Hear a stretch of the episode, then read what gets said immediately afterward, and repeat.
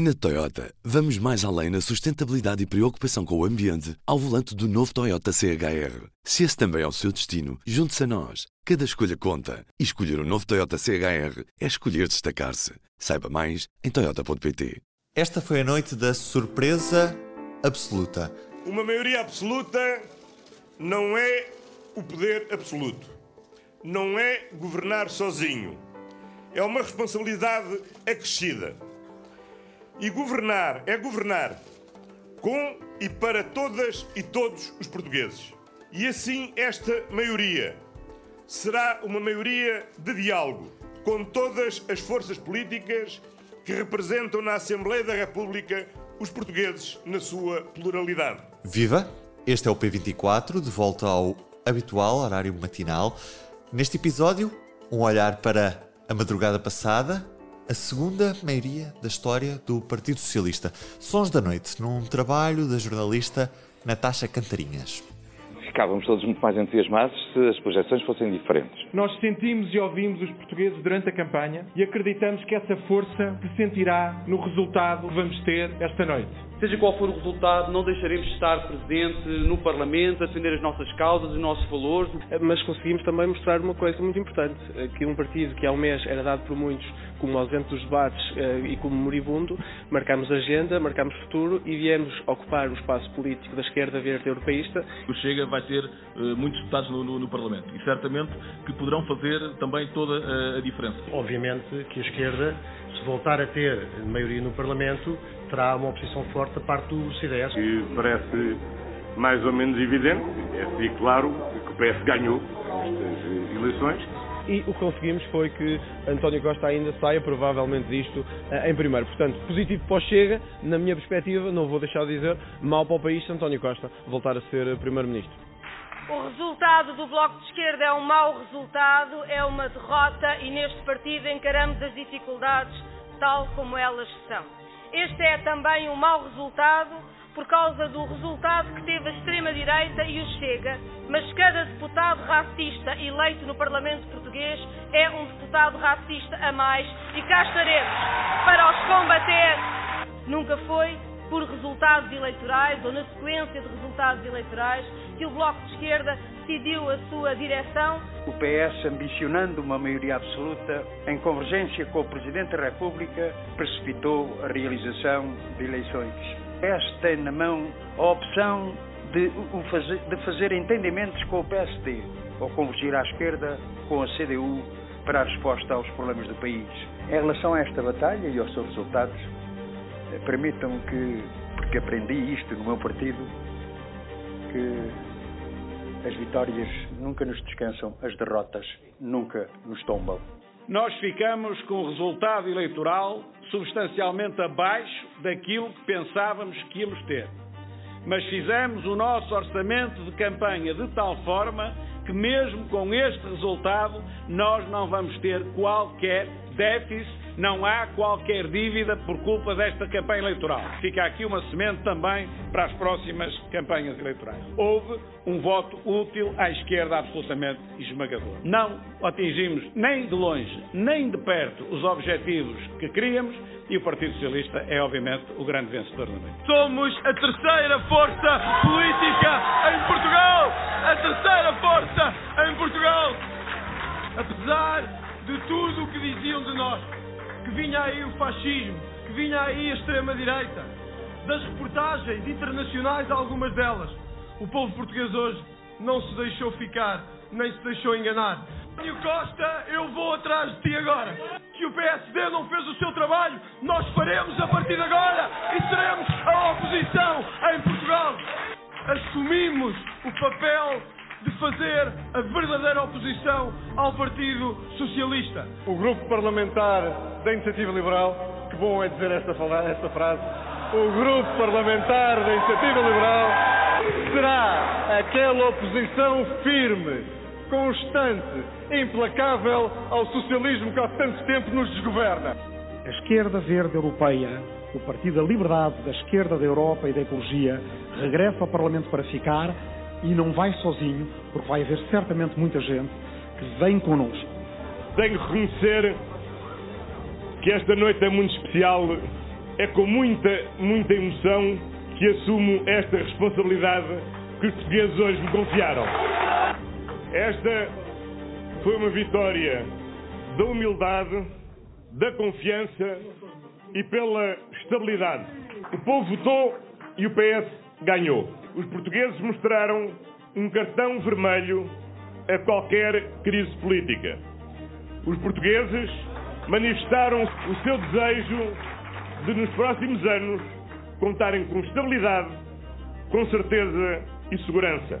Uma maioria absoluta não é o poder absoluto, não é governar sozinho. E assim, esta maioria será uma maioria de diálogo com todas as forças políticas que representam na Assembleia da República os portugueses na sua pluralidade. Estes resultados não deixam margem para dúvidas de que deixei de reunir condições para continuar a liderar o CDS Partido Popular. E por essa circunstância apresentei ao Presidente do Conselho Nacional a minha demissão de Presidente do CDS. Que há um momento antes e depois do PAN no Parlamento, continuaremos a trabalhar com o mesmo afinco.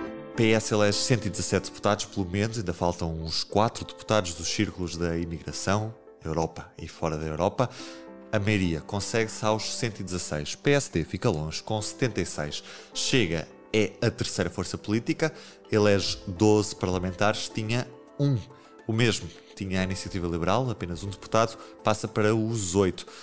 O PCP segura 6 e o Bloco de Esquerda 5. Livre e PAN, um cada. CDS e Verdes ficam fora da Assembleia da República. Costa perdeu em 2015, ganhou em 2019 e fez maioria em 2022. Vamos à análise neste P24 com a editora executiva do Público, Helena Pereira, num trabalho do jornalista Miguel Rodrigues. Helena, que conclusões é que podemos tirar desta maioria absoluta que o PS alcançou? Bom, esta foi uma noite com muitas surpresas. Uma delas realmente foi a maioria absoluta do PS, que uh, já poucas pessoas estavam à espera. O que é que isto mostra? Que o apelo do voto útil funcionou à esquerda. António Costa conseguiu uh, crescer à custa do eleitorado uh, também do Bloco de Esquerda e do PC, ou seja, António Costa conseguiu cresce e tem uma maioria absoluta encolhendo a esquerda, mas o mesmo não se verifica com a direita. Aliás, enquanto à esquerda o que nós verificamos é um voto útil, à direita o que significa é uma reconfiguração da direita. Digo isto porque o PSD Rui Rio não ganhou a Rui Rio de 2019, não conseguiu ser melhor.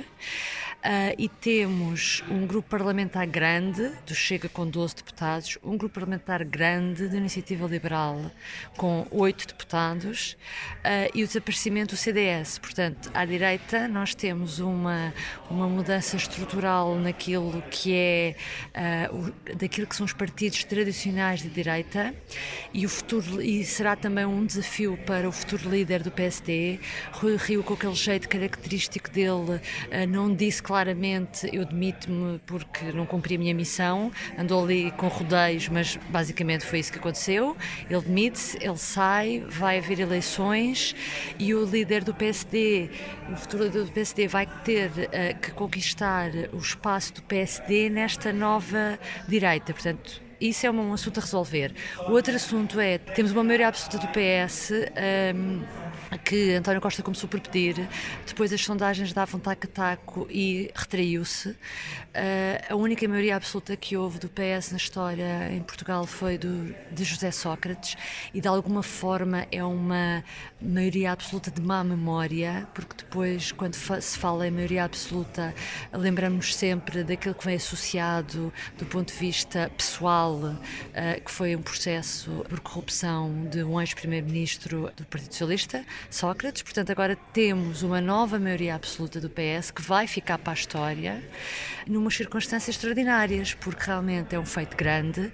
António Costa é a terceira vez que se candidata, candidatou-se em 2015, perdeu, perdeu, ficou em segundo lugar, mas fez a geringonça. Candidatou-se em 2019, ganhou mais um bocadinho e agora, apesar do desgaste de seis anos de governação e, sobretudo, apesar do desgaste destes últimos dois anos da pandemia, uh, conseguiu maioria absoluta É, e esta, esta vitória com alguma surpresa uh, e com uma mudança de discurso uh, no decorrer da, da, campanha eleitoral parecia ser um erro, mas que se calhar não foi. Como é que vemos esta mudança de discurso e que até acabou por trazer benefícios? Sim, é difícil, nós damos a nossa opinião, é difícil provarmos tudo aquilo, damos, uh, não passam de opiniões e a minha opinião realmente é que António Costa começa a pedir a maioria absoluta, a determinada altura os próprios membros do staff uh, uh, consideraram que era difícil, uh, se não impossível, daí o facto de, a meio da campanha, ter desaparecido do discurso de António Costa o apelo à maioria absoluta.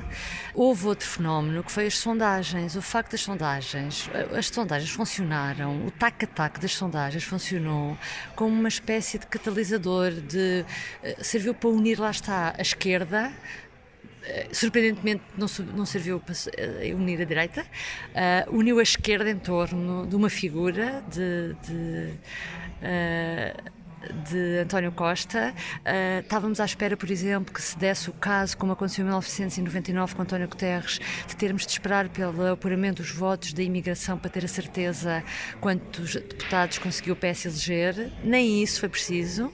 Chegámos ao fim da noite com 117, portanto, claríssimo. Um, e, e, também, quer dizer, correu tudo bem, porque. Uh, além de ter a maioria absoluta, realmente Costa consegue secar os partidos de esquerda. Portanto, agora realmente eh, o ponto que segue é a coabitação que vai haver entre Belém e São Bento. Eu acho que amanhã é isso que mais estaremos a discutir. E um, os resultados do Bloco de Esquerda podem aqui, pode aqui estar em causa uh, a culpabilização por parte dos portugueses do, do, chumbo, do chumbo do Orçamento de Estado? No caso do Bloco de Esquerda, se nós formos ver, as, sondagens têm sido todas muito consistentes desde há dois anos. Ou seja, o Bloco de Esquerda cortou com a geringonça não neste último orçamento, no anterior, e desde essa altura que as sondagens realmente têm uh, revelado que os portugueses estavam a penalizar o Bloco de Esquerda. Nesse caso, curiosamente, uh, as sondagens acertaram. E realmente foi, e também foi o discurso que António Costa cavalgou, foi vocês foram os primeiros a saltar fora do barco. E numa altura tão necessária que foi quando começa a pandemia. Ele dramatizou ao máximo este discurso, pelos vistos, pegou, resultou. E apesar da maior vitória ter sido da do PS, a extrema-direita acabou por crescer. E como é que olhamos para esse crescimento e que mensagem que os portugueses também transmitem ao dar esta visibilidade aos partidos mais à direita? Uh, no caso da iniciativa liberal era mais expectável porque o que, se estava, o que se estava a verificar é que a iniciativa liberal ocupou a grande parte do CDS e, sobretudo, conseguiu ter um discurso muito mobilizador para a juventude, que é uma camada da população que normalmente se abstém. E ter alguém que consiga falar com os jovens, e nisso percebia-se pelo tipo de pessoas que eh, ia, a, aderia às ações da iniciativa liberal, percebia-se que uh, podia haver ali um crescimento também à custa de se calhar alguma abstenção do passado e que agora pessoas que se reviram naquele partido. Esperava-se que a iniciativa liberal crescesse. No caso do Chega, é, é, um, é um crescimento extraordinário, lamentável, mas que uh, espero que haja um grande escrutínio, uma grande atenção. Uh, uh, espero que os partidos também tratem o Chega de outra forma, porque ninguém soube lidar com André Ventura quando ele apareceu e ele soube sempre explorar muito bem o palco ou uma nesga de palco que lhe era dada, ele sabia explorar bem. Uh, o desafio também do Chega agora é. O Chega não é bem um partido, uh, pelo, pelo que a gente. pelo tra os trabalhos jornalísticos têm demonstrado, que é um, um projeto de um homem só, agora não se pode dizer isso porque são 12, mas mostra que o projeto em si é uma ideia de um homem só e agora temos 12 pessoas diferentes a tentar executá-la. Agora vamos ver se isso é de alguma forma coerente ou não. Agora é que vamos ver ou se aquilo se desfaz um bocadinho, uh, uh, fazendo aqui uma comparação um bocadinho esdrúxula, mas como aconteceu com o PAN, porque o PAN também era um pequeno partido, começou a crescer, começou logo a ter, a ter divisões internas, uh, várias guerras de poder lá dentro, e agora com o Chega vamos ver se aquilo que nós assistimos nas convenções do Chega, e que foi, isso então foi completamente público, uh, vai acontecer no Parlamento e daqui a três ou quatro meses já não vamos ter eh, uns deputados do Chega que passam independentes porque se zangam com uh, André Ventura ou porque não votam exatamente como André Ventura quer que eles votem. Vimos isso já com os Açores, não é? Portanto, vamos ver como é que ele consegue pôr a funcionar, segundo os intentos dele, uh, aquele grupo parlamentar de 12 pessoas. A Helena falou da um, coabitação entre São Bento e Belém.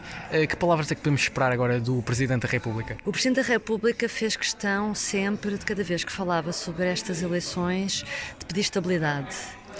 Eu diria que para um Presidente da República, um, um, um governo de maioria absoluta uh, vem, uh, é um contrapeso grande a verdade é que o próprio Marcelo ajudou, no fundo, a levar um bocadinho ao colo o PS.